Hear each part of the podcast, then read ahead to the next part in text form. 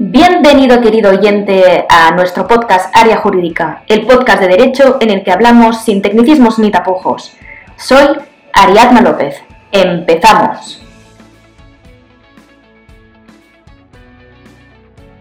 Antes de nada, desearos un feliz miércoles. Como siempre, estamos aquí cada semana, no fallamos, explicando los distintos abusos bancarios que España tiene que vivir en pleno siglo XXI, en pleno año 2021.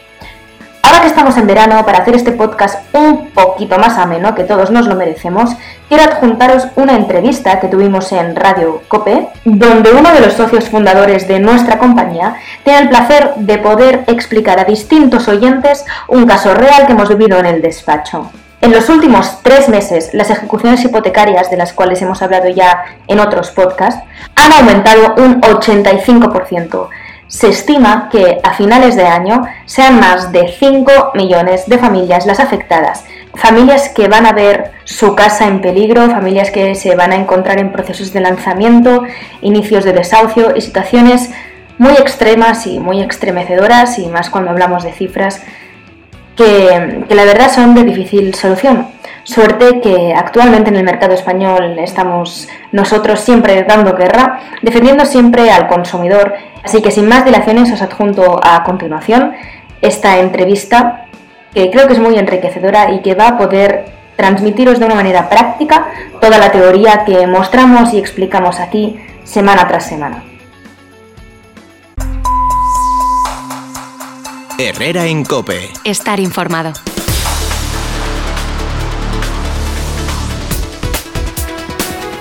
Media hora por delante para terminar el Cope y dar la bienvenida a la gente de Mediodía Cope, que te van a contar la actualidad de España y del mundo. En esta media hora te vamos a contar varias cosas. Por ejemplo, que eh, suben las ejecuciones hipotecarias y los embargos de viviendas. No es agradable y por eso hay que estar al tanto. Vamos a abordar ese tema delicado, el de los impagos de las hipotecas.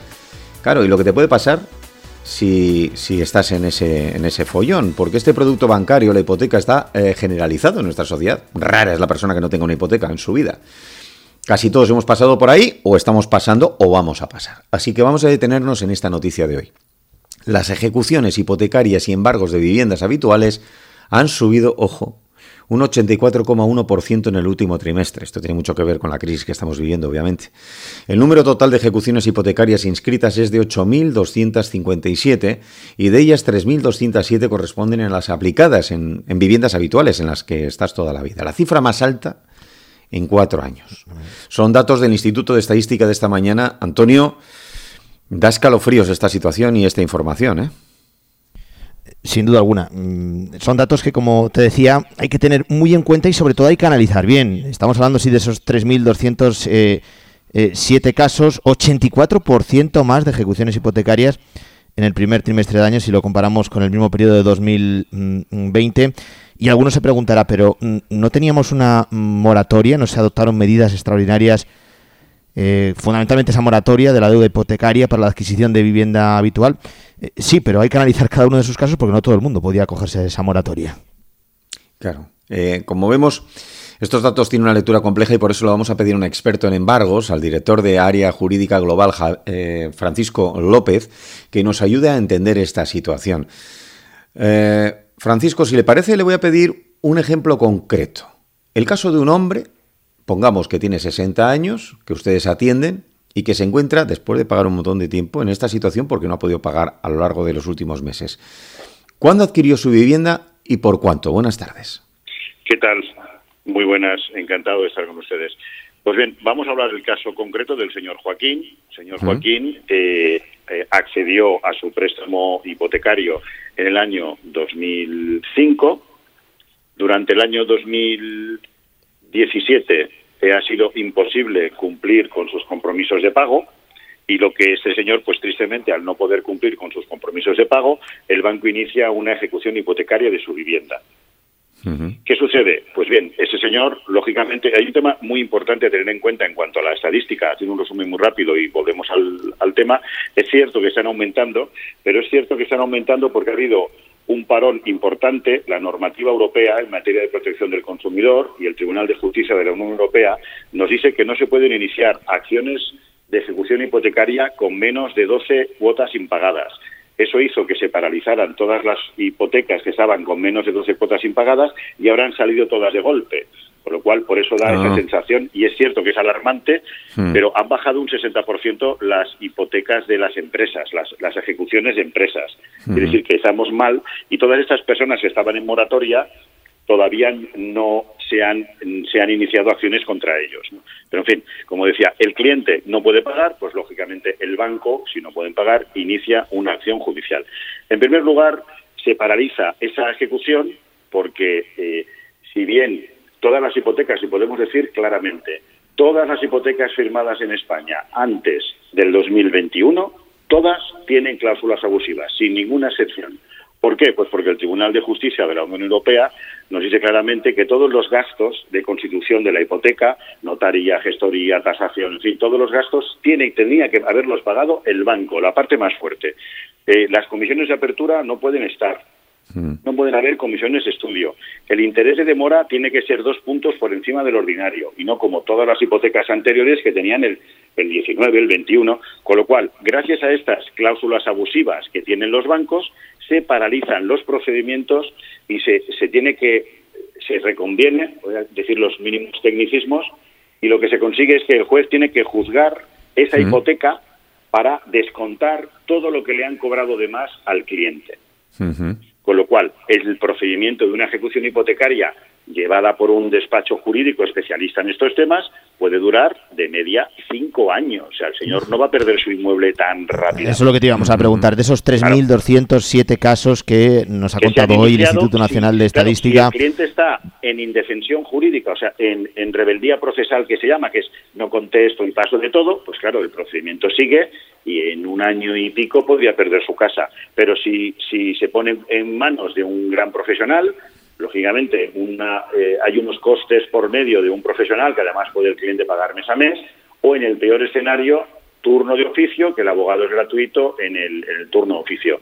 Que con todos los respetos, hay veces que, claro, el, el abogado de oficio a veces se le exige más de las posibilidades, ¿no? O sea, igual Claro. no está tan especializado en procedimientos de ejecución hipotecaria, pero se, se, se pueden paralizar. Y luego, al final del recorrido, cuando ya su señoría diga, oiga, pues el banco le reclama 200.000, ese señor en concreto compró la vivienda en 200.000 euros. Sí. Llevaba, y eh, lleva, claro, hay que tener en cuenta también otra cláusula abusiva, sistema francés de amortización, que le han cobrado los intereses del año 40 por adelantado. Eso también hay que, hay que denunciarlo. Esa hipoteca estaba en Euribor. No olvidemos que Bruselas multó a los bancos en Europa por manipular el Euribor. ¿Se acuerdan ustedes esa subida de Euribor tan Sí. importante que hubo del 2005 al 2008? Sí, pues sí. ya se ha demostrado que fue manipulación y nadie va a la cárcel aquí.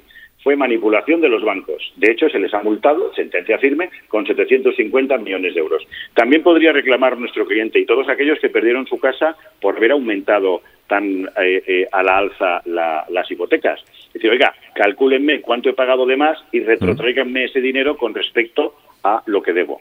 Y hay ocasiones en las que el cliente puede enervar. ¿Qué es enervar? Pues si debe 12 meses a 1.000 euros de cuota, son 12.000.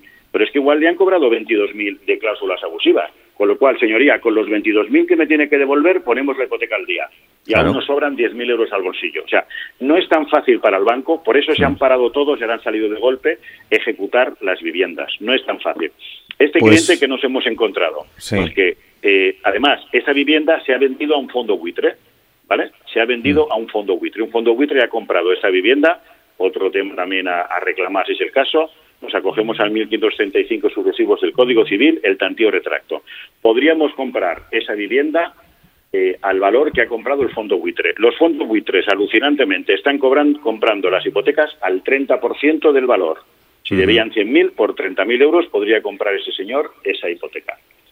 En este caso, no el, el señor ya, bueno, pues se quiere, piensen que esta vivienda estaba valorada en su momento en 300.000 euros, Sí. con lo cual saldrá a subasta por el 70% del valor de tasación. Ojo, muy importante, el último eh, valor de tasación en escritura pública ante notario, no una sa- tasación actual, que igual vale mucho menos, o no, lo último que teníamos en escritura, el 70 de 300.000, 210.000.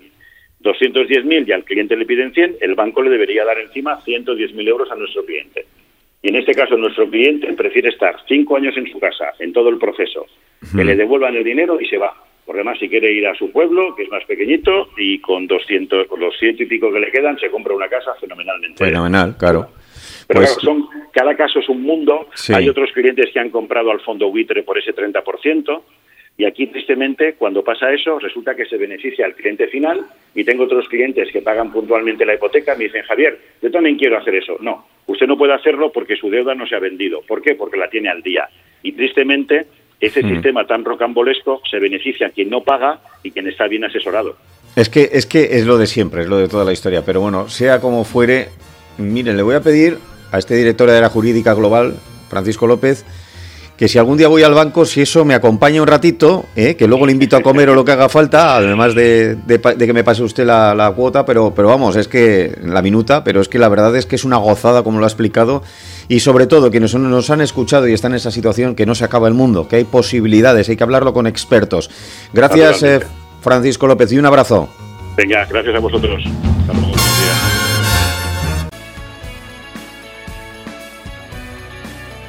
Bien, eso es todo. La verdad es que nos encantaría poder eh, ceder a cualquiera de nuestros trabajadores para que os acompañaran al banco cada vez que necesitarais un soporte. Creo que son muchísimos los abusos bancarios que se realizan por desconocimiento de la ley, pero por suerte estamos aquí explicándolo de la manera más sencilla posible para que todas las personas puedan entender sus derechos y lo más importante, puedan entender a utilizarlos para su beneficio. Ya sabéis que me podéis escribir a soluciones arroba areajurídicaglobal.com, me mandáis un correo sin ningún tipo de, de preocupación, yo os contestaré de manera totalmente gratuita y además vuestras dudas de manera anónima las contestaré en el próximo podcast. Ya sabéis, no fallamos, nos vemos el próximo miércoles.